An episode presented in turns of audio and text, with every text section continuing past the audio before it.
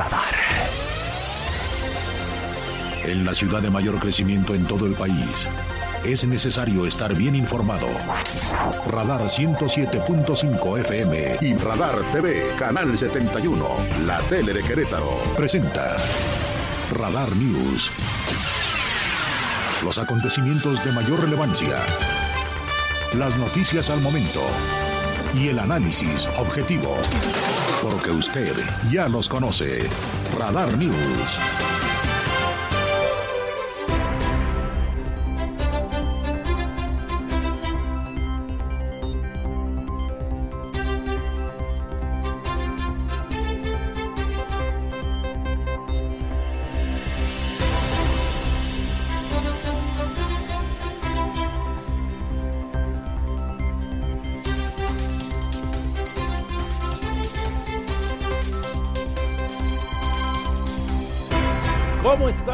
Buenas tardes, qué gusto saludarle en una nueva emisión de Radar News. Es un privilegio poder estar con usted una nueva semana. Hoy es lunes, día 19 del mes de diciembre, en plena época de posadas.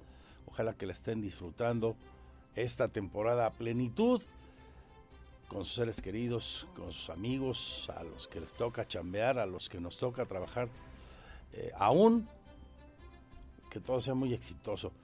Quienes ya están de vacaciones desde el viernes, cuando fue el último día de clases en la educación básica y pues ya de hecho en el resto de los niveles educativos, a pasarla súper bien. Estamos interactuando en nuestro Twitter, arroba Andrés Esteves MX, la fanpage Magazine TV Cro o andresesteves.mx, que es la misma dirección de la web con las noticias y nuestro canal en streaming. Y aquí, claro, en los puntos de contacto de radar, por ejemplo, el WhatsApp 442-592-1075. Y le recuerdo cada que vamos a la pausa nuestros puntos de contacto en redes sociales, por ejemplo, el Twitter Radar News 1075. Gracias, saludo a la gente que nos está viendo en la tele, en el 71 Radar TV, la tele de Querétaro, en el 71 de WIS, y a esta la más importante audiencia en el centro del país, en la radio informativa a esta hora y siempre, gracias a su confianza. Hoy que pues siguen los eventos eh, navideños, siguen los eventos con motivo de las fiestas de fin de año, igual en plazas públicas diversas, en delegaciones. Por ejemplo, hoy toca del Festival de Talentos Fiestas de Navidad en Plaza en la Plaza Fundadores. Está padrísimo hoy el evento. Una gran filarmónica interpretando el concierto de Navidad. Big Band, es una Big Band Christmas. Big Band Christmas a partir de las 8 de la noche. Ayer un exitazo en Santa Rosa de Viterbo. Qué buena es la Jenny and the Mexicans. Jenny y su grupo. Eh, ha estado muy bien la presencia de eh, artistas locales. Ayer un grupo de rock de San Juan del Río, chicos y chicas con algún tipo de discapacidad, le abrieron a Jenny. Fue muy emocionante, fue muy, muy bonito. El concierto del sábado, eh, hay una filarmónica con más de 50 músicos en escena, interpretaron 20 años de la piedra filosofal en sinfónico bueno, pues hoy, como le digo, Big Bang Christmas, desde una vuelta a las 8 comienza el concierto. Mañana a todos los amantes de la buena música, rock, 60s y 70s, con una gran banda también, 26 músicos de conservatorio en escena, interpretando lo mejor de Kansas, de Queen, de, eh, de Pink Floyd, de todos los grandes, de los 60s y los 70s. Un concierto imperdible. El de hoy y el de mañana, ambos en la Plaza de los Fundadores, ahí frente al atrio del Templo de la Cruz. Y se la pasa uno muy bien ahí luego en la fritangueada, ¿no? Con los tamalitos, los guajolotes, los taquitos, los buñuelos. No, hombre, qué cosa tan sabrosa. Eso ahí por la noche. De la información destacada de la jornada, esto es en arte, cultura y entretenimiento, al rato Lilara con todo el segmento, siempre completísima la información. En las noticias del país a destacar lo que hoy dijo el presidente, sigue siendo tema el asunto de Ciro Gómez Leiva, el atentado que padeció nuestro compañero periodista el pasado jueves. Hoy el presidente culpa a los opositores. Comenta que son los reaccionarios a su gobierno, podrían ser, dice, ellos, mis opositores, los responsables de ese atentado. Yo creo que la única hipótesis que se debe de descartar, aunque eso va a corresponder a la autoridad, es que nosotros, el gobierno que yo represento, no es un gobierno represor. Nosotros no silenciamos a nadie. Somos respetuosos de los derechos humanos. Y el principal derecho humano es el derecho a la vida. Pero sí puede ser un caso vinculado a el proceso de transformación que estamos llevando a cabo y que no les gusta a algunos. Por ejemplo, el que sea un grupo de la delincuencia. Se hablaba de que hubo un reportaje de Ciro tres, cuatro días antes de este atentado y que puede ser una respuesta. Ahí está eso. Pero también el que grupos contrarios a nosotros, para afectarnos, hayan llevado a cabo un acto con esas características. Pues todo es posible, sin duda puede haber mil líneas de investigación. Lo único que no es posible es que esto se siga dando. Lo que no puede pasar es que esto ocurra. Y lo que no debe ocurrir es que haya impunidad que no se sepa qué fue realmente lo que ocurrió. ¿Quiénes, quién o quiénes fueron los autores materiales de ese atentado que a punto estuvo de costarle la vida a Gómez Leiva, si no es porque trae un vehículo blindado. Le metieron una ráfaga de nueve balazos, al menos nueve impactos quedaron en la camioneta del comunicador. Eso sí no puede ser. Ninguna de estas cosas que estoy mencionando, el presidente dice, piensen en cualquiera menos en nosotros, señala el jefe del Ejecutivo Federal.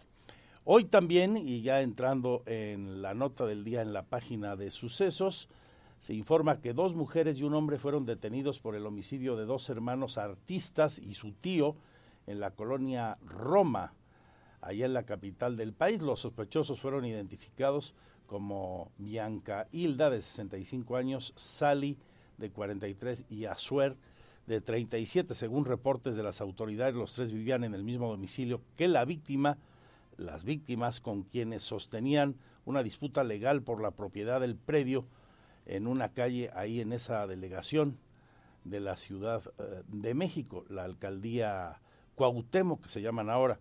Las primeras indagatorias señalan que el viernes pasado los implicados habrían permitido el acceso a la vivienda a sujetos armados y mantuvieron plagiados a Andrés Jorge, José Luis y a otra mujer identificada como Margarita María de 76 años. Ayer por la tarde, dos días después de que sus familiares denunciaron su desaparición y policías capitalinos ingresaron al domicilio y hallaron los cuerpos sin vida de esas tres personas. Al interior también se hallaban los detenidos, hoy detenidos, quienes fueron ya trasladados al Ministerio Público y están declarando en calidad de testigos, afirma el jefe de la policía Omar García Harfush. Esto hoy, tres detenidos por el homicidio de estos artistas allá en la Roma, en la capital de la República Mexicana. Aquí en Querétaro hay muchas noticias también a destacar información, por ejemplo, de nuestros municipios. Estuvo en Querétaro la alcaldesa de Ezequiel Montes, ese municipio eh, queretano donde, entre otras cosas, se destaca, además de la Peña de Bernal, en su delegación de Ezequiel Montes, su actividad pujante, muy fuerte en materia ganadera. Bueno, pues es precisamente la ganadería y la producción de vino lo que hoy soporta la economía de Ezequiel Montes principalmente. Hay muy buenas bodegas productoras de vino ahí, Baste destacar que solo Freixenet es el primer productor de América Latina de vinos espumosos y es la bodega que genera más visitantes de todo el continente a sus instalaciones año con año. Bueno, pues hoy la presidenta municipal Lupita Pérez Montes anunció su nueva feria, la Feria de la Carne y el Vino edición 2023, que se va a realizar desde el 6 y hasta el 15 del mes de enero. Los primeros días del año, ahí será en Ezequiel Montes la actividad de una gran feria, esperando una derrama económica muy importante para la gente de la cabecera municipal de Ezequiel Montes. Y de paso habló de la temporada navideña, la señora Pérez Montes, informando que esperan una derrama superior a los 160 millones de pesos solo esta temporada de diciembre en Bernal, uno de los destinos turísticos más importantes que tiene Querétaro, de las cosas destacadas hoy en el ámbito de la información eh, de nuestros eh, municipios. También hablaremos de lo que dijo la doctora Teresa García Gasca, los efectos secundarios y en positivo, creo yo, del paro que se dio hace algunas semanas en nuestra máxima casa de estudios. Recordemos, paro motivado por el hartazgo de las estudiantes y también los estudiantes universitarios por los problemas de acoso sexual o violencia sexual en varias de sus modalidades. Hoy se destaca que a partir del próximo año, la UAC informará a través de la Unidad de Atención a la Violencia de Género, la famosa UAVIC reportará de manera bimestral sobre eh, la presencia de hechos delictivos de estas características, sobre irregularidades en este eh, tenor. Fíjese, este año cierran cuando ya terminó el ciclo escolar, justamente el fin de semana anterior, con casi 400 casos reportados para ser exactos, 399 casos de algún tipo de violencia de género en los diferentes campus de la Universidad Autónoma de Querétaro.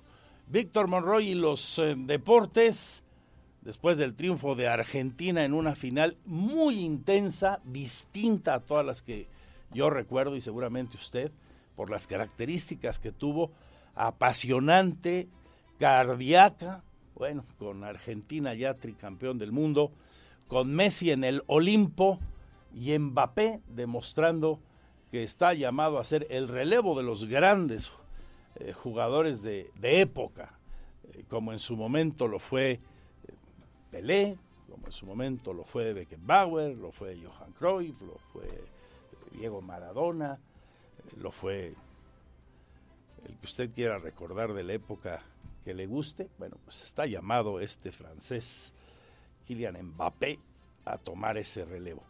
Qué cosas, ¿no? Meter tres goles, hacer un hack trick en una final del Mundial, más un penalti eh, cobrado de forma acertada en la tanda de penaltis, cuatro goles y no ganas el Mundial y no ganas la final. Vaya, vaya paradoja para eh, Mbappé. Pero bueno, pues Francia regaló 70 minutos los primeros 70 minutos del partido, reaccionó Francia muy tarde, creo que ahí estuvo la diferencia, más el pésimo arbitraje del polaco, que sin embargo creo no eh, demerita el triunfo de Argentina. Argentina salió a ganar y terminó ganando. Corrió con suerte, al final sí, pero pues esto es eh, de goles, el fútbol es así, lleno de circunstancias.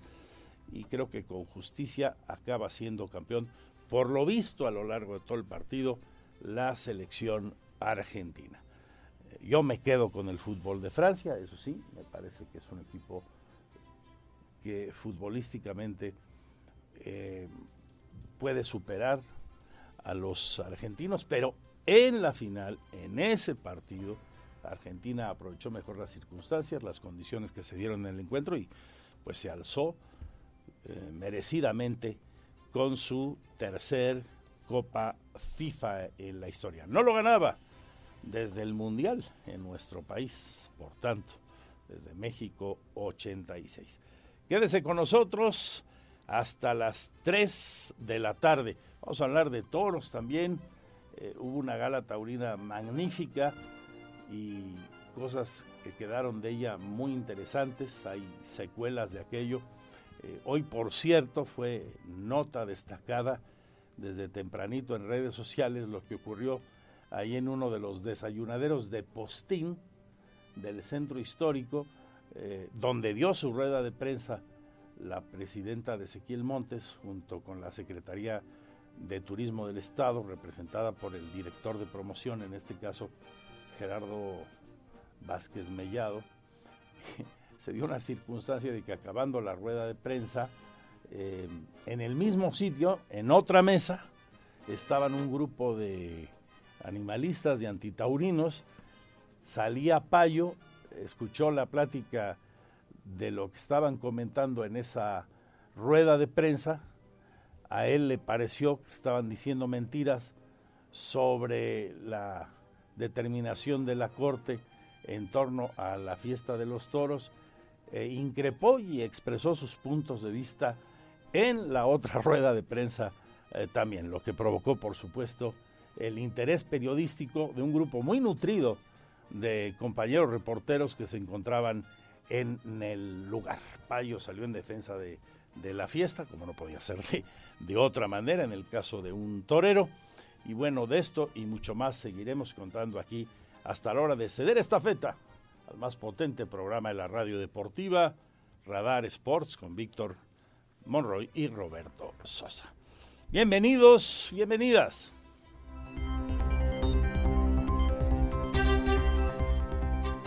Porque siempre estamos cerca de ti. Síguenos en nuestras redes sociales. En Facebook, Radar News Querétaro. En Instagram, arroba Radar News 1075 FM. En Twitter, arroba Radar News 1075. Este es el resumen, lo más importante del día en Radar News. Es presentado por los más exquisitos platillos de comida tradicional mexicana de restaurante Hacienda Los Laureles.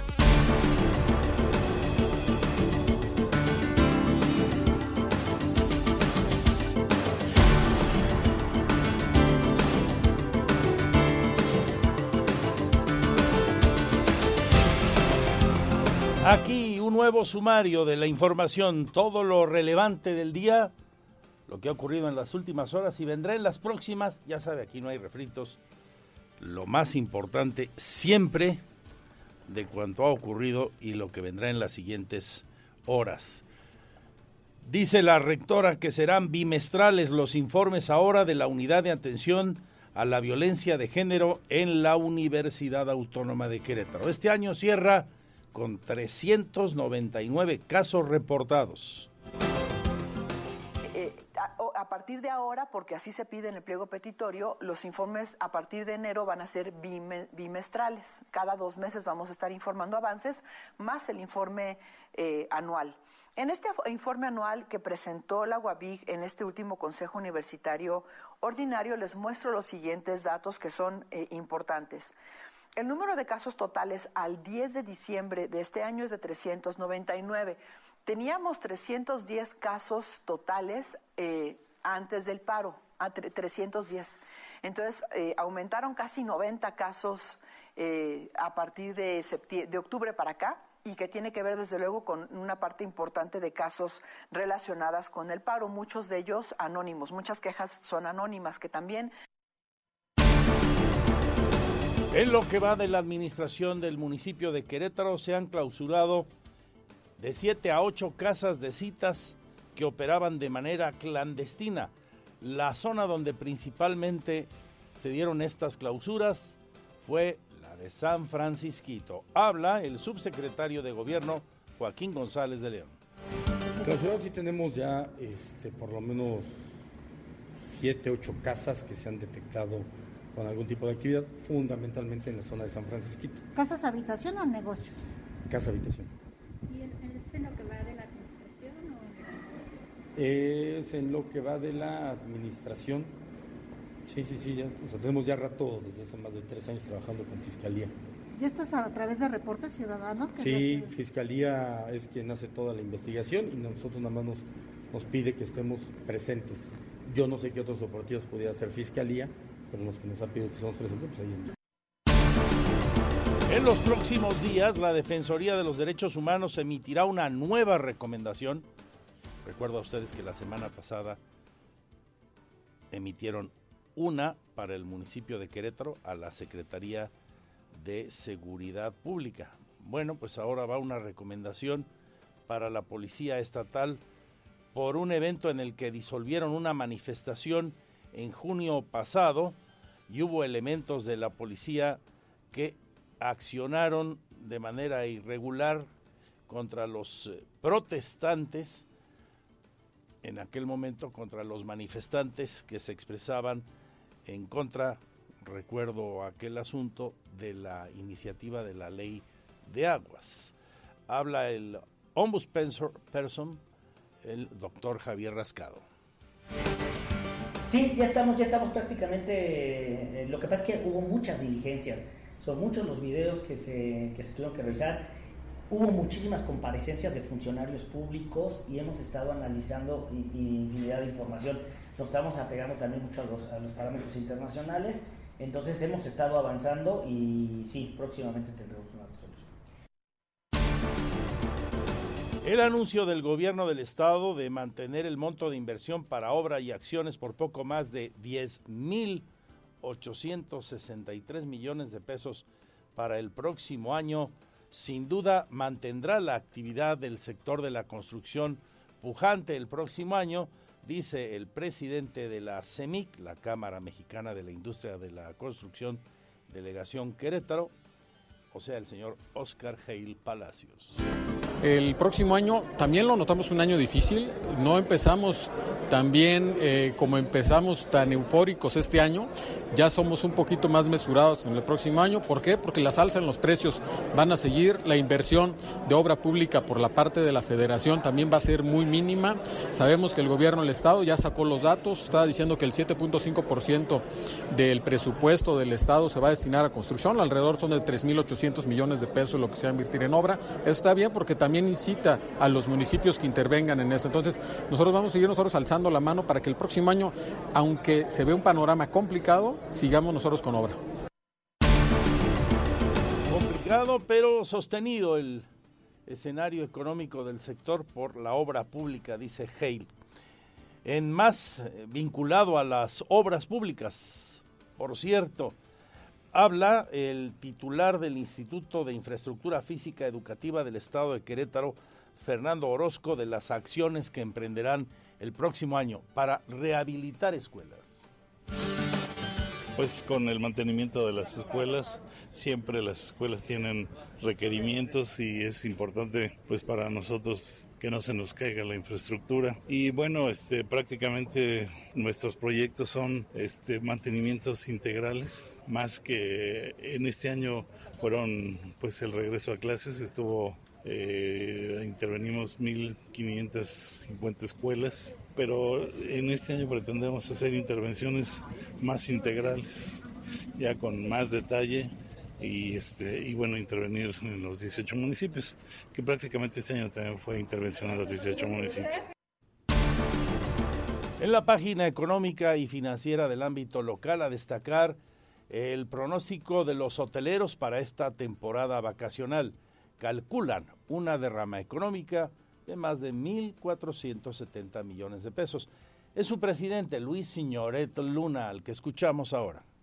En cuanto a la parte acumulada del año 2022, estamos muy contentos porque fíjate que estamos haciendo una proyección de un cierre sobre casi un 56% de ocupación de manera anual. Esto nos pone más o menos poquito más abajo de un punto porcentual contra 2019. Eso nos tiene muy contentos. En la parte de ingresos también vamos muy bien, en la parte de ingresos solamente por la renta de habitaciones, porque estamos sobre los 1.470 millones de pesos en proyecciones de ingresos en la parte de habitaciones para todos los hoteles de la asociación. Y eso nos pone máximo un 3% abajo de los ingresos generados en 2019. Más de economía, finanzas y negocios ya del ámbito nacional. Según el presidente, no habrá cuesta de enero. Eso dice él. También pide regalar amor, no comprarlo. Decirle pues a la gente que no va a haber cuesta de enero. También hay que ahorrar, regale afecto, no lo compre. Eh, hay que ahorrar, por lo que a nosotros corresponde, vamos a seguir eh, manteniendo el plan antiinflacionario, estamos pendientes de eso, de que no aumenten los precios, que no haya carestía. Y decía yo que no va a haber cuesta de enero como era antes, porque empezando enero, la primera semana, empiezan a eh, dispersarse los fondos para los adultos mayores y ya vienen con un 25% de aumento. Esa es una buena noticia. 25% de aumento en esos apoyos, anuncia hoy el presidente. En la información de nuestros municipios, monitorea el Marqués el descenso en las temperaturas, que ya se notó hoy, por cierto. Habla el titular de Protección Civil ahí, Alejandro Vázquez Mellado. La recomendación es, bueno, pues como en todo, cualquier situación de emergencia, de vulnerabilidad, como personas si requieren alguna atención en específico, reportarla de inmediato al 911. Protección Civil está realizando también estos monitoreos eh, diarios durante la mañana para precisamente identificar las situaciones a las cuales pudiera presentar algún tipo de riesgo a la ciudadanía. Pero bueno, afortunadamente ya se, ya se realizó este mismo ejercicio de identificación de zonas de riesgo. Estamos hablando de un aproximado de 3.000 personas que se pudieran encontrar en esta situación de vulnerabilidad. Hoy ahora corregidora donde se expresa una diferencia de criterios importante entre el INA, Instituto Nacional de Antropología e Historia, y ese municipio. Dice que difieren las acciones que están planteando para llevar a cabo en la pirámide del pueblito. Mientras la administración municipal busca limpiar todas las caras, la dependencia federal considera que la flora de la zona puede coexistir con la obra, o sea, no limpiarla pues de esa vegetación. A menos, al menos así lo señala la directora del centro INA aquí, Rosa Estela Reyes. Yo creo que tenemos un ¿qué te diré? Una mirada distinta sobre la importancia de liberar las cuatro caras de la pirámide. Para el presidente sería muy importante que las cuatro caras estuvieran liberadas, ¿no? Es como su, su deseo, ¿no? Para el INA no, los criterios que, que marcan en el INA son de otro tipo. Hay flora, hay fauna, hay todo un entorno ecológico que no podemos alterar de manera tan violenta en este mundo tan moderno. Pues vaya complicación, ¿no? Habrá que mediar ahí, que cada quien exprese su criterio y se pongan de acuerdo. A mí, en lo particular, me parece que por las características de la pirámide se debe de limpiar la misma para que luzca más, genere más atractivo turístico y en consecuencia de rama económica. No creo que esto afecte para nada la estructura de la pirámide, es una opinión particular. Ellos los técnicos tienen otro criterio, el municipio creo que va en el sentido de limpiar las cuatro caras como escuchamos. Vamos a ver en qué termina esta historia que tiene muchos, muchos años de discutirse.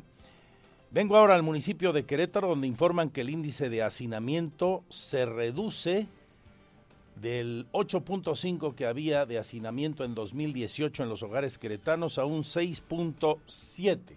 Habla el secretario de Desarrollo Humano, Arturo Torres en uno de los indicadores de pobreza, que es calidad de espacio de la vivienda, del cual hicimos este año 135 acciones y donde eh, junto con los ciudadanos beneficiarios se eh, terminaron ya a punto de terminar en estos días de eh, construir 109 recámaras adicionales y esto lo que permite es bajar el, índice de hacinamiento entre las familias que tienen esta situación, particularmente en la zona de Santa Rosa, Carrillo y un poco de Félix Osores. y bueno, y también apoyamos para material para la construcción de 26 techos firmes, beneficiando en total a más de 135 familias en las delegaciones del municipio. Y esto tuvo una inversión de 7 millones y medio.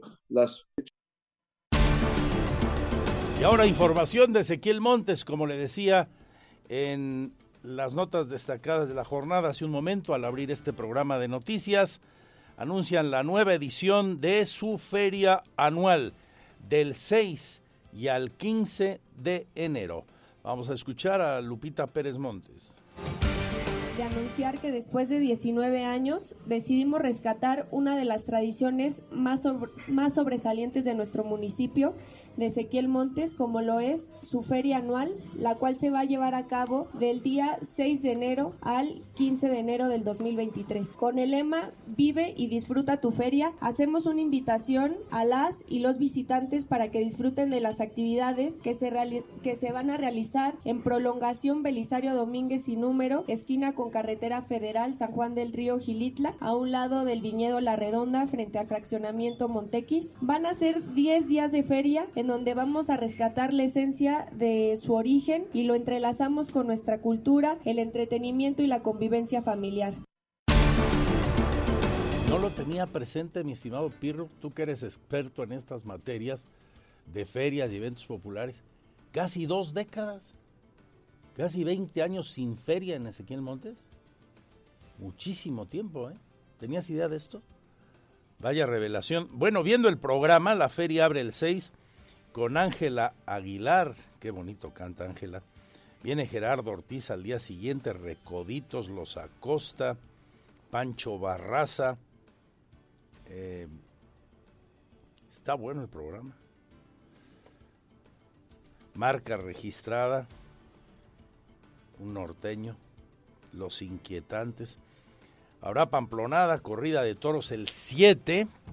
Va a estar bueno el regreso de la Feria Popular de Ezequiel Montes. Por cierto, también la presidenta habló de la temporada vacacional de Sembrina para su municipio y concretamente para la delegación de Bernal, donde esperan una derrama económica superior a los 160 millones de pesos. Pues una ocupación hotelera más o menos del 85%. ¿Y en derrama en cuánto esperarían? Eh, alrededor de 160 millones.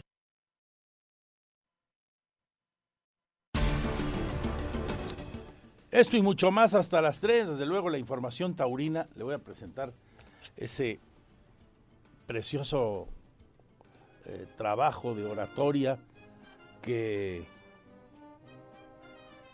compartió ese gran periodista eh, taurino, actor, gran artista que es Manuel Naredo, hablando del payo, el payo que se encerrará, ya sabe usted, el 25, el próximo domingo en la tradicional Correa Navidad con toros de Ezequiel Montes, justamente, toros de Río Tinto, de los ganaderos de Jaral de Peñas y de Don Fernando de la Mora, que está por ahí también la ganadería.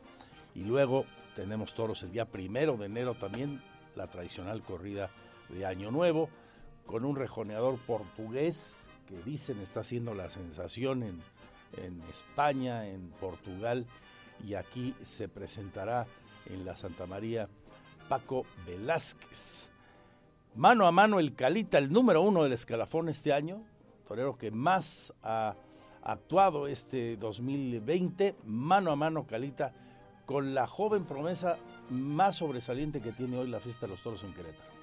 Juan Pedro Yaguno, después de su alternativa y confirmación en la México, donde tuvo sonoro triunfo, lo veremos por fin vestido de luces como matador de toros, como torero de alternativa ese primero del año toros también queretanos de Shajá y de don Javier Sordo Madale.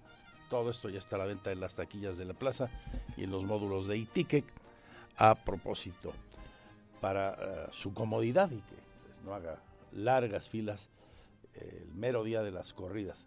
Ambas en domingo, el 25 y el primero de enero caen en domingo. Está muy cómodo.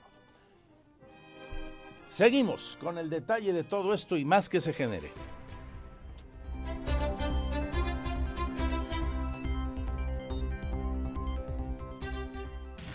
Este es el resumen, lo más importante del día en Radar News.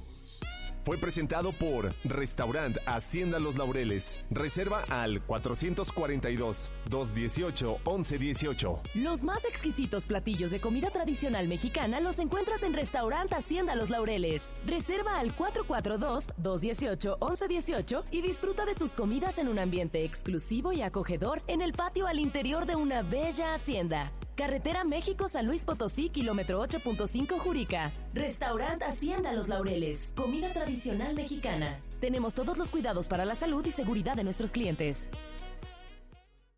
Porque siempre estamos cerca de ti. Síguenos en nuestras redes sociales. En Facebook, Radar News Querétaro. En Instagram, arroba Radar News 1075 FM. En Twitter, arroba Radar News 1075. Goles, estadísticas, pasión, victorias, empates, derrotas y todo lo que acontece en el mundo deportivo con Víctor Monroy en Radar Sports.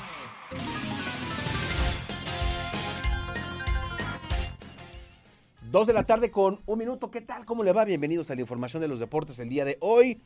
Que el mundo amanece con un nuevo rey en el fútbol a nivel mundial. Se llama Argentina. Hoy las, eh, bueno, desde ayer las portadas, este, la fotografía del día, la imagen del día era por supuesto viendo a Lionel Messi levantar la copa, consagrarse como uno de los grandes junto con Pelé, junto con Maradona, pues hoy el argentino 36 años después de la proeza.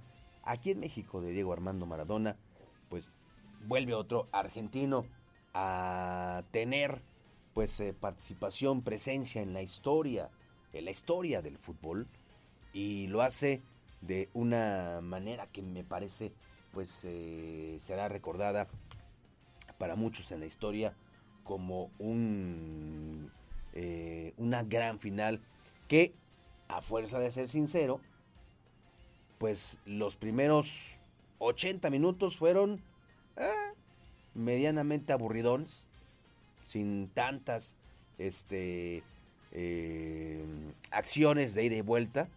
Un Francia irreconocible, un Francia que no veía para dónde este, dirigirse, encaminar, acomodar la, la situación.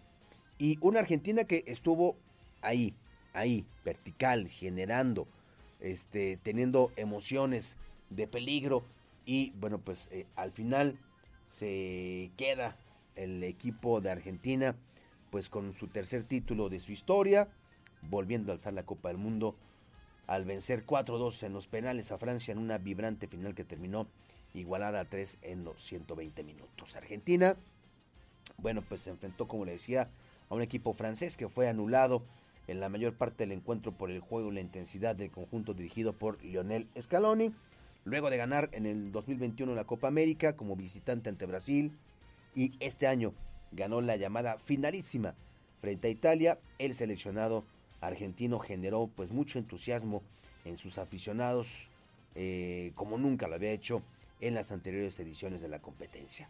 El desarrollo de la final de Qatar con un equipo argentino pues hizo creer desde un inicio que Lionel Messi por fin alzaría sin sufrimiento el trofeo en su quinto y último mundial y mucho más cuando llegaron los goles de la Pulga y de Ángel Di María. Pero Francia reaccionó cerca del final y llevó el encuentro a la prórroga con un doblete de Kylian Mbappé luego de 80 minutos sin remates a la portería rival. En el tiempo suplementario, Messi anotó el doblete que hizo justicia en el resultado para el equipo que más méritos hizo en los 120 minutos, pero Mbappé volvió a empatar para llevar el encuentro a los penales, donde los argentinos fueron mucho más eficientes, mucho más efectivos. Así que, pues el mundo, el mundo se rinde a Lionel Messi, que pues lo veíamos el día de ayer levantando esta copa, siendo pues un eh, hombre a quien pudimos ver en su plenitud futbolística, consciente de que difícilmente llegará a la Copa del Mundo del 2026, donde México, Estados Unidos y Canadá son los anfitriones, consciente de que pues su carrera eh, estará más cercana al análisis, al retiro, pero pues con todo ganado. A nivel de clubes, Messi había ganado prácticamente todo, ligas, copas, supercopas, eh, club, eh, este, mundial de clubes, eh, Champions League, todo lo que usted se puede imaginar que había disputado a nivel de clubes, lo había conseguido Lionel Messi. Le faltaban triunfos con su selección y tuvo varios fracasos con el albiceleste hasta que finalmente el año pasado consiguen la Copa América y hasta que finalmente hoy, hoy se adueñan de la Copa del Mundo de Qatar 2022. Esto fue lo que dijo el astro argentino Lionel Messi, pues con este logro, con esta cereza en el pastel a su trayectoria y exitosa carrera. Es impresionante, la verdad que le deseaba muchísimo. Eh, recién le decía ahí, eh, alguna vez lo dije, que, Dios me lo iba a regalar, estaba seguro y, presentía que, era esta, que se estaba dando. Sufrimos un montón, pero, pero lo conseguimos y, acá está ahora disfrutar, vemos, no vemos la hora de, ya estar en Argentina para, para vivir la locura que va a ser eso y, eh, y nada, pensar en, disfrutar. Sí, obvio, obvio que, quería cerrar mi carrera con, con ella, no puedo pedir nada, la verdad que, que, bueno, que gracias a Dios eh, me dio toda, me dio toda y, y, cerrar mi, mi, casi ya mi carrera, porque ya son los últimos años seguramente, de esta manera es algo impresionante.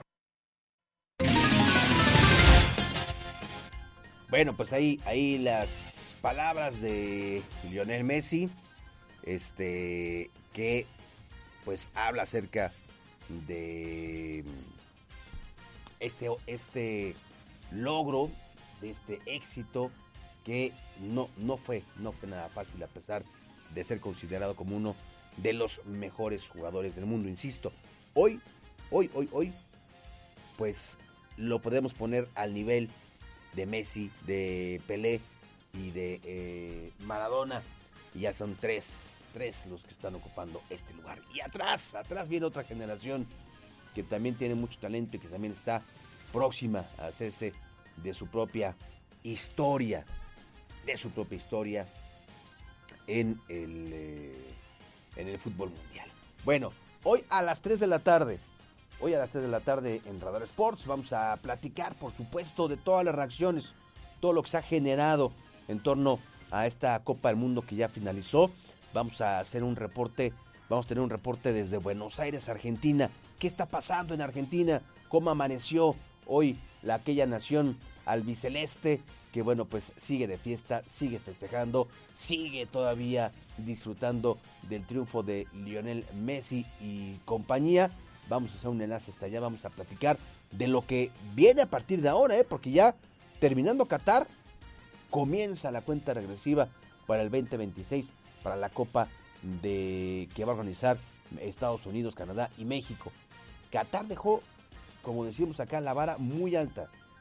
Más allá de todas las dudas y todos los cuestionamientos eh, y todas las incógnitas que había previo al arranque de esta Copa del Mundo dejó un gran sabor de boca, dejó muestra de una gran organización y hoy, bueno, pues estos tres países, México, Estados Unidos y Canadá, tienen ese reto de pues igualar o buscar superar lo que hizo Qatar en este 2022. De esto, esto lo practicaremos a las 3 de la tarde en Radar Sports. Por lo pronto, siga usted bien informado con mi compañero Andrés Esteves en la segunda edición de Radar News. Gracias, mi nombre es Víctor Monroy.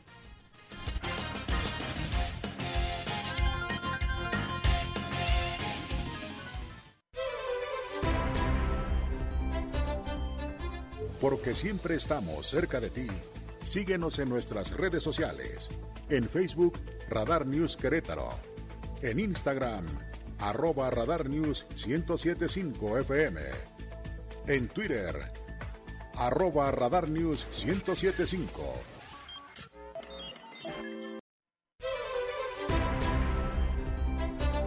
Las dos y cuarto en la capital queretana. Gracias por estar con nosotros.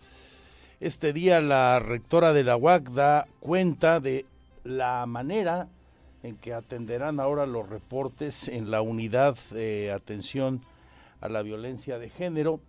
Todo tiene que ver con parte de los acuerdos firmados con el llamado entonces eh, Comité de Facultades Unidas después del paro de labores que se dio en nuestra máxima casa de estudios ante el hartazgo de la comunidad universitaria por la reiterada presencia de actos eh, contra las mujeres, eh, particularmente en expresiones de violencia de género en diferentes tonos y circunstancias. También da un balance de lo que ha sido el año en esta materia. La rectora de la UAC, Teresa García Gasca, destacó que a partir del 2023 los informes de la Unidad de Atención de Violencia de Género la UAVIC serán bimestrales, cerrando este año con 399 casos reportados. Eh, a, partir de ahora, porque así se pide en el pliego petitorio, los informes a partir de enero van a ser bimestrales. Cada dos meses vamos a estar informando avances, más el informe eh, anual. En este informe anual que presentó la UABIG en este último Consejo Universitario Ordinario, les muestro los siguientes datos que son eh, importantes. El número de casos totales al 10 de diciembre de este año es de 399. Teníamos 310 casos totales eh, antes del paro, a 310. Entonces, eh, aumentaron casi 90 casos a partir de, octubre para acá y que tiene que ver desde luego con una parte importante de casos relacionadas con el paro, muchos de ellos anónimos, muchas quejas son anónimas que también... La rectora recordó que fue pasado 28 de octubre cuando se realizó la firma del pliego petitorio institucional, mientras que el 11 de noviembre se conformaron cinco comisiones en las cuales participaron de forma paritaria estudiantes y autoridades de la Dirección de Estudios y Procesos Legislativos, la Secretaría Particular, la UABIG, la Oficina del Abogado General y la Secretaría Administrativa, quienes actualmente trabajan en los 28 puntos que componen este documento. Para Grupo Radar, Alejandro Payán. Anuncia la Defensoría de los Derechos Humanos, esta que está a cargo del Ombudsperson, el doctor Rascado Pérez, una nueva recomendación. La semana anterior fue a la Secretaría de Servicios Públicos del municipio, ahora le llegará a la Policía Estatal. En los próximos días, la Defensoría de Derechos Humanos de Querétaro emitirá una recomendación por los hechos donde cuerpos de la Policía Estatal disolvieron una manifestación en la capital del estado, adelantó Javier Rascado, presidente de la dependencia. Sí, ya estamos, ya estamos prácticamente. Eh, lo que pasa es que hubo muchas diligencias. Son muchos los videos que se, que se tuvieron que revisar. Hubo muchísimas comparecencias de funcionarios públicos y hemos estado analizando infinidad de información nos estamos apegando también mucho a los, parámetros internacionales. Entonces hemos estado avanzando y sí, próximamente tendremos una resolución. Fue en junio pasado que parte de la ciudadanía tomó Avenida 5 de febrero en señal de protesta por estar en contra de la ley de aguas que se aprobó. Después de estar un momento ahí, cuerpos de la policía estatal llegaron con equipación antimotines para retirarlos de la zona. En ese sentido, Rascado Pérez indicó que analizaron muchos de los videos tomados en ese momento, por lo que se podría presumir una violación a los derechos humanos de los manifestantes. En ese aspecto se emitirá una recomendación a quien resulte responsable. Para Grupo Radar, Diego Hernández. Ahí lo que informa la Defensoría de los Derechos Humanos. Estaremos al pendiente. Cambiando de asunto, las 2.19, hoy en rueda de prensa, la Secretaría de Turismo, representada por su director de promoción, Gerardo Vázquez Mellado, y la presidenta municipal de Ezequiel Montes ofrecieron una rueda de prensa ahí en un desayunadero de postín en Plaza de Armas, donde se suelen dar muchas conferencias de este tipo. Presentó la feria 2023 hace casi 20 años, 20, que Ezequiel Montes no tenía una feria popular. Del 6 al 15 de enero se llevará a cabo la Feria de la Carne y el Vino 2023 Ezequiel Montes y para la cual se espera una afluencia de 150 mil visitantes y la generación de una derrama económica de más de 180 millones de pesos, informó la presidenta municipal, Lupita Pérez Montes. Detalló que el costo de acceso a la feria entre semanas será de 80 pesos y los fines de semana de 150 pesos, el cual incluye de manera gratuita los juegos mecánicos, el circo todos los días y eventos dentro de la Plaza de Toros, excepto las corridas, mientras que los adultos mayores de 65 años y niños con estatura de hasta 1.40 metros no pagarán entrada. Asimismo, precisó que se contará con un escenario de más de 300 expositores entre artesanos, comerciantes, productores cárnicos, vitivinícolas. También habrá una exposición ganadera, exposición y venta de productos y equipo agrícola, una exposición de carros clásicos, pabellones gastronómicos y el Festival del Asado. También anunció la realización el 7 de enero de una pamplonada y una corrida de toros donde estará el matador Octavio García El Payo. Anunciar que después de 19 años decidimos rescatar una de las tradiciones más, más sobresalientes de nuestro municipio, de Ezequiel Montes, como lo es su feria anual, la cual se va a llevar a cabo del día 6 de enero al 15 de enero del 2023. Con el lema Vive y disfruta tu feria, hacemos una invitación a las y los visitantes para que disfruten de las actividades que se, que se van a realizar en prolongación Belisario Domínguez y número, esquina con carretera federal San Juan del Río Gilitla, a un lado del viñedo La Redonda frente al fraccionamiento Montequis. Van a ser 10 días de feria en donde vamos a rescatar la esencia de su origen y lo entrelazamos con nuestra cultura, el entretenimiento y la convivencia familiar.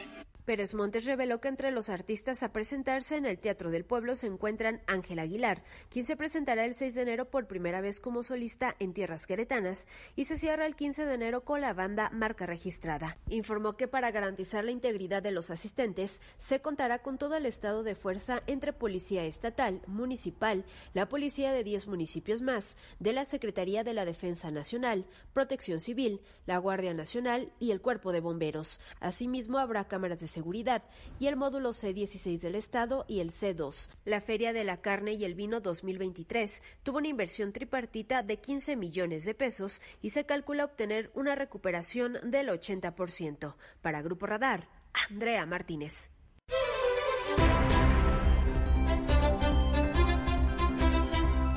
Y luego, en este mismo lugar, se dio una circunstancia eh, curiosa, peculiar, estaba presente en la rueda de prensa, como se dijo ahí, en la crónica de mi compañera Andrea, el, eh, torero Octavio García, el payo que está anunciado para esta feria de Ezequiel Montes y que torea este domingo en la tradicional corrida de Navidad, ya sabe usted, en una gesta taurina eh, de primer orden. La circunstancia, la circunstancia es que de manera simultánea, en otra mesa de este lugar, ahí en Plaza de Armas, una organización de animalistas, de antitaurinos, en suma, ofrecían una rueda de prensa en la que esta organización llamada Anima Naturistas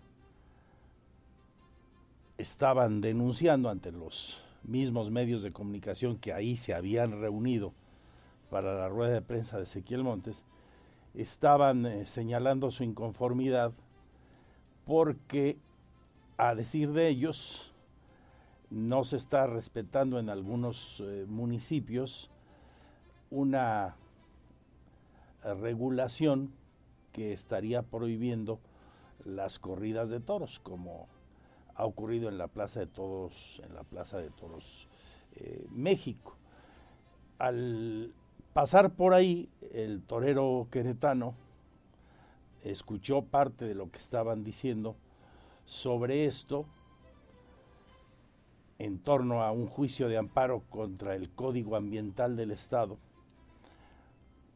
que dicen ellos se está violando porque se permiten las corridas de toros, y hablaban de un fallo de la Suprema Corte de Justicia de la Nación, según narran quienes estaban presentes, y al eh, diestro queretano, al escuchar esto, eh, le molestó lo que se decía ahí, e irrumpió la rueda de prensa de los animalistas, increpándolos, y les dijo pues que estaban mintiendo. Eh, les dijo que eran mentirosos porque no había tal, que incluso la Suprema Corte había determinado en una postura, en un fallo, eh, la validez de la fiesta de los toros como un elemento cultural e histórico. Eh, les dijo el payo que estaban mintiendo, se hicieron de palabras, no pasó a mayores, pero naturalmente pues explotó esto por ahí de las once y media de la mañana en redes sociales. Eh, explotó el asunto ante la postura de ánima naturistas y la del torero queretano que irrumpió ahí para cuestionar lo que ellos estaban diciendo.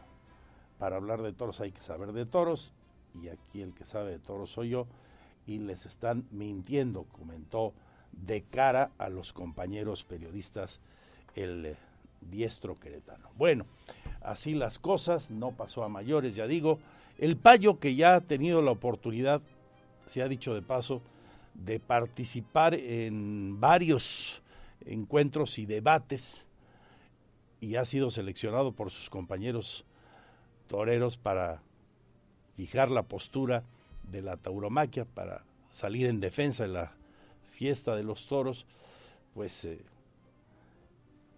agarró esta bandera hoy en una coyuntura, en una circunstancia, vamos a llamarle ahí de, de rebote, en una coincidencia, vaya usted a saber si lo fue del todo, pero el caso es que por un lado estaban hablando de una feria eh, popular que incluye una pamplonada, corridas de toros, entre otras cosas, y por otro lado, pues los ambientalistas fijando su muy respetable postura, la de los dos siempre he dicho, quienes están a favor y quienes están en contra de la fiesta de los toros.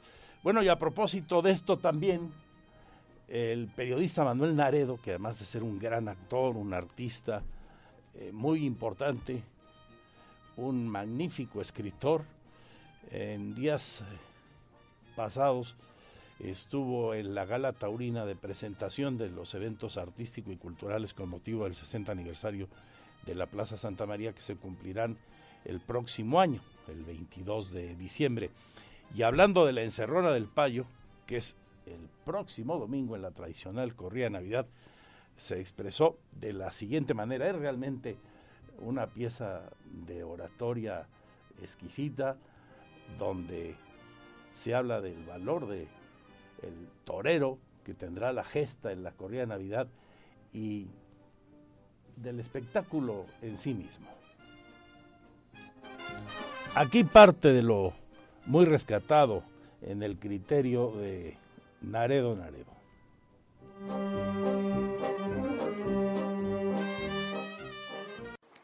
El payo, mote heredado de su padre y hecho famoso en el mundo del toro, es sinónimo de profundidad y de sinceridad, términos ambos que se encuentran poco en el medio.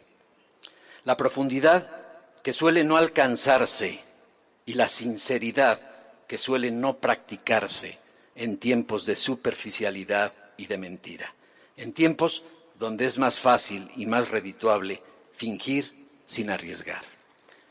El payo, en suma, es un torero para quienes entienden que el toreo no es un simple espectáculo de masas, sino un espacio para la creación artística, en donde el riesgo va más allá del ridículo y se cobra con sangre. Hace tres años, creo que el payo pudo confirmar en sentimiento propio todo esto, pues tras su presentación en la temporada grande de la Plaza México, hoy lamentablemente cerrada, me dijo en entrevista, me hubiera gustado abro comillas, me hubiera gustado matar al toro para sumar una octava puerta grande en la México, pero al final solo son números. Ha habido tardes, sobre todo dos, en las que había cortado tres orejas en la México y llegaba al hotel completamente vacío, pero no vacío de torear, vacío de que no sentía que aquello había sido lo que quería expresar. Ahora llegué tranquilo de que todo lo que tenía en la cabeza lo hice. Eso es torear. Porque para torear, como bien lo decía Belmonte, hay que olvidar que se tiene cuerpo, porque se torea con el alma, como se sueña y se juega, como se baila y se canta.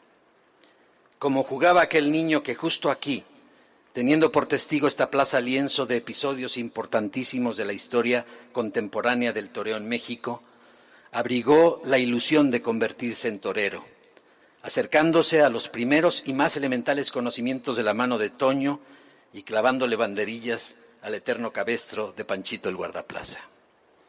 El niño que admiraba el Juli y se inscribió en tauromagia, donde perfeccionó la técnica de un oficio que había que habría de transformar en arte. Ese torero artista, sincero y profundo, tiene en unos días uno de esos compromisos, de esos momentos que irremediablemente habrán de marcar su camino profesional, que lo marcará como marcadas quedaron fechas, sensaciones y momentos varios. La cornada aquí mismo, de seis centímetros en la zona lumbar que tantos contratiempos le hizo pasar por años. El miedo seco que se vive al estar anunciado en las ventas, la emoción de ver salir por Torriles aquel tauromagio para el que le cedió los trastos Morante de la Puebla en Pachuca, o las breves ceremonias con José Tomás en México y con, con Miguel Avellán en Madrid en inolvidables confirmaciones. El payo se encierra en su tierra y en fecha emblemática con seis toros, y cumple así con una aduana por la que no todos los toreros pasan, a la que solo los muy seguros de su quehacer se aventuran. Lidiar seis bureles bravos en solitario representa un reto físico y emocional muy importante y evidente, pero sobre todo la oportunidad de evaluarse internamente a sí mismo, examinarse independientemente de los resultados numéricos en sus capacidades y sus ambiciones. Don Miguel León Portilla, serio investigador de los pueblos primigenios de nuestro país y voz y visión de los vencidos, hacía referencia a una súplica de doña Juana Zúñiga, esposa de Hernán Cortés, cuando su marido planeaba regresar a estas tierras. Decía, Señor mío, ya no porfiéis más con la fortuna, ya vuestra fama corre por el ancho del mundo. Pero ello no fue suficiente para inhibir a un hombre que soñaba con vivir fabulosas aventuras más allá de lo imaginable. Esta próxima tarde de Navidad en Querétaro, en su tierra y en su plaza, Octavio García seguramente podrá repetirse en sus adentros como lo hizo aquella tarde del 8 de diciembre del 2019 en la México, que la suerte, la suerte es para los audaces. Él es un audaz y merece que la suerte, siempre velidosa, haga honor a sus sueños y a su hazaña. Que así sea. Mucha suerte, Payo.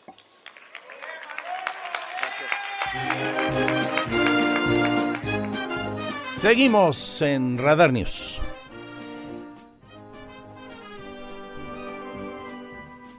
Quedaría primero.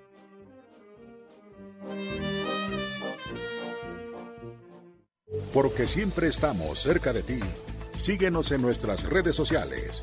En Facebook, Radar News Querétaro. En Instagram, arroba Radar News 1075 FM.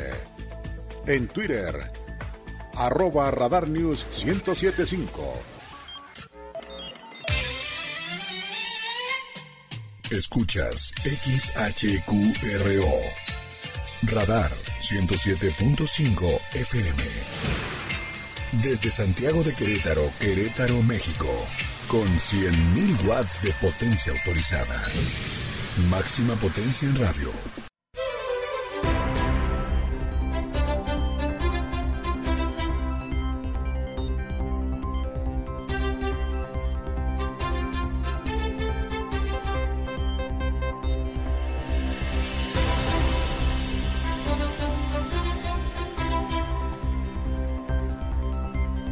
De la tarde con 39 minutos, lo más destacado de la información. Y por si usted nos acaba de sintonizar, el presidente de la República dice a mí y a mi gobierno ni me volteen a ver el atentado de la semana pasada, el jueves, contra el periodista Ciro Gómez Leiva puede tener su origen en mis opositores, señala el Ejecutivo. Yo creo que la única hipótesis que se debe de descartar, aunque eso va a corresponder a la autoridad, es que nosotros, el gobierno que yo represento, no es un gobierno represor. Nosotros no silenciamos a nadie. Somos respetuosos de los derechos humanos. Y el principal derecho humano es el derecho a la vida. Pero sí puede ser un caso vinculado a el proceso de transformación que estamos llevando a cabo y que no les gusta a algunos. Por ejemplo, el que sea un grupo de la delincuencia. Se hablaba de que hubo un reportaje de Ciro tres, cuatro días antes de este atentado y que puede ser una respuesta. Ahí está eso. Pero también el que grupos contrarios a nosotros, para afectarnos, hayan llevado a cabo un acto con esas características. Decía yo al comenzar y desde el día que ocurrieron los hechos, y he compartido con usted este criterio, más allá de quien sea, lo que no puede ocurrir es lo que pasó. No se puede seguir atentando contra la libertad de expresión, no se puede seguir matando periodistas, intimidando periodistas, teniendo un discurso de odio, arremetiendo un día sí y otra mañana también, o expresando en el foro que sea actitudes violentas.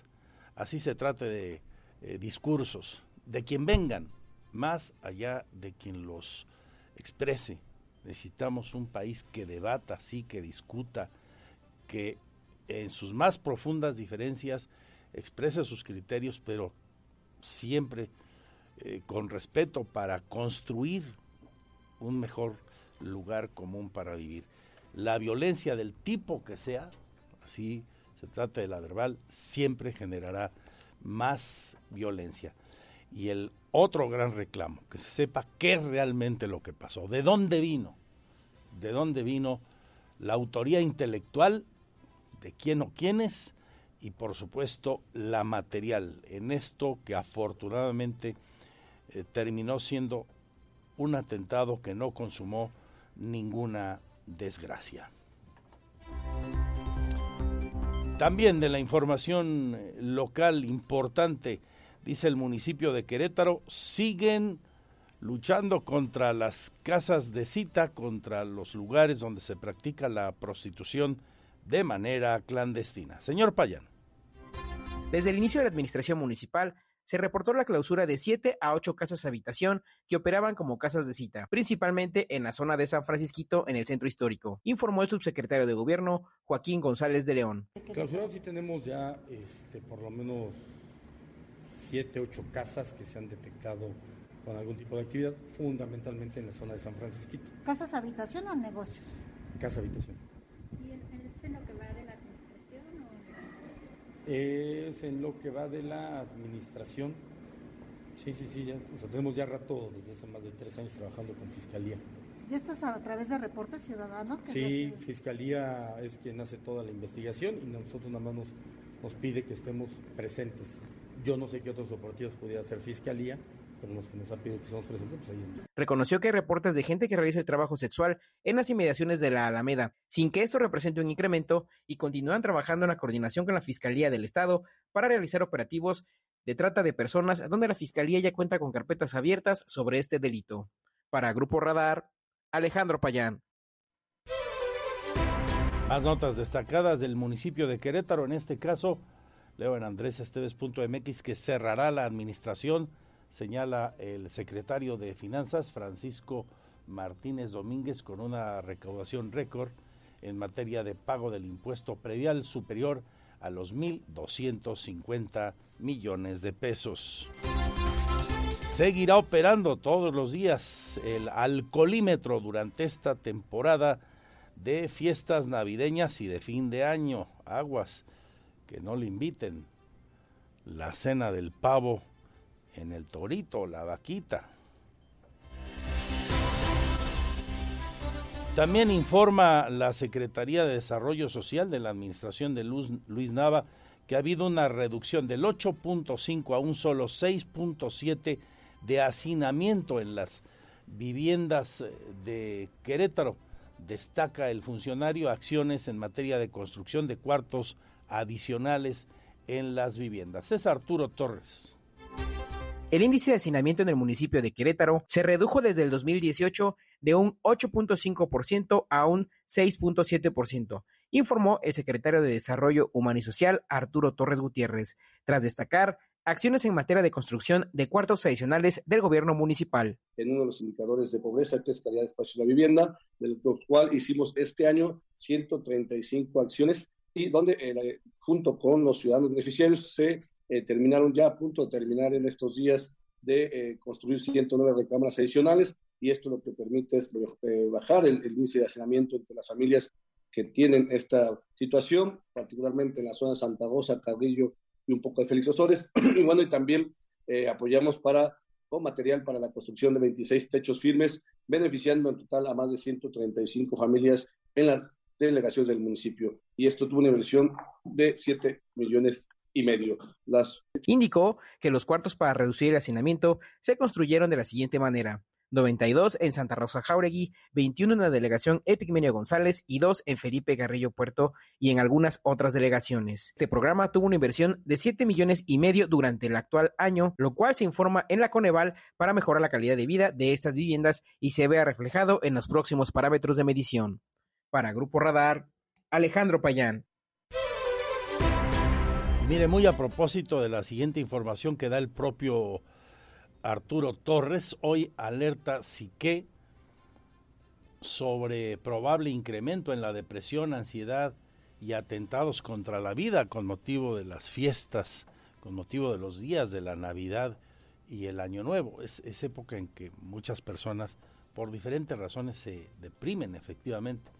El patronato psicológico queretano, leo en andresesteves.mx, destacó que esto suele pasar año con año y se hacen evaluaciones por parte de las personas y al entrar en esa reflexión pueden caer en estados depresivos cuando haces el balance de logros y fracasos, qué tanto bien lo hice, qué tan bien me fue, o, los momentos de, soledad y depresión cuando en general la gente está eh, con ánimo festivo. Esos contrastes deprimen a muchas personas. Le decía esto, mm, viene de la mano lo que alerta que señala por cuanto a la línea de atención psicológica del municipio. Dan cuenta de que en lo que va del año se han dado primeros auxilios psicológicos aquí a través de 2.000 atenciones a igual número de llamadas, de las cuales 840 cayeron en semáforo verde de bajo riesgo 1024 en semáforo amarillo y 234 en semáforo rojo, o sea, personas realmente con intenciones de probablemente querer eh, privarse de la vida. Así eh, lo manifestó Torres. Ahí sí, eh, fueron más de 2.000 mil llamadas las, las que estuvieron trabajando, de las cuales 840 las, las pusimos en semáforo verde 1024 en amarillo y traemos 234 llamadas en semáforo rojo, en donde los psicólogos del instituto les dan un seguimiento para que obviamente no se quede esto con una llamada, porque los tenemos con un tema ahí bastante complicado, desde eh, temas de, quitarse la vida, entre otras acciones que están eh, sucediendo con un sector de la población que cuenta con un problema, digamos, emocional, psicosocial o algún otro problema que nos, a nosotros nos genera que le demos este seguimiento. Tengo 12 maravillosos minutos para seguirle informando. Gracias por su confianza. Mi Twitter, arroba Andrés Esteves MX. Porque siempre estamos cerca de ti. Síguenos en nuestras redes sociales. En Facebook, Radar News Querétaro. En Instagram, arroba Radar News 1075 FM en Twitter, arroba Radar News 1075. La Navidad se escucha, se ve y se siente en Radar 107.5 y Radar TV, la tele de Querétaro. ¡Feliz Navidad!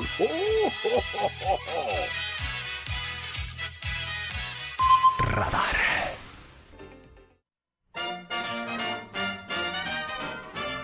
La verde Navidad se vive aquí, bien dicen nuestros promocionales.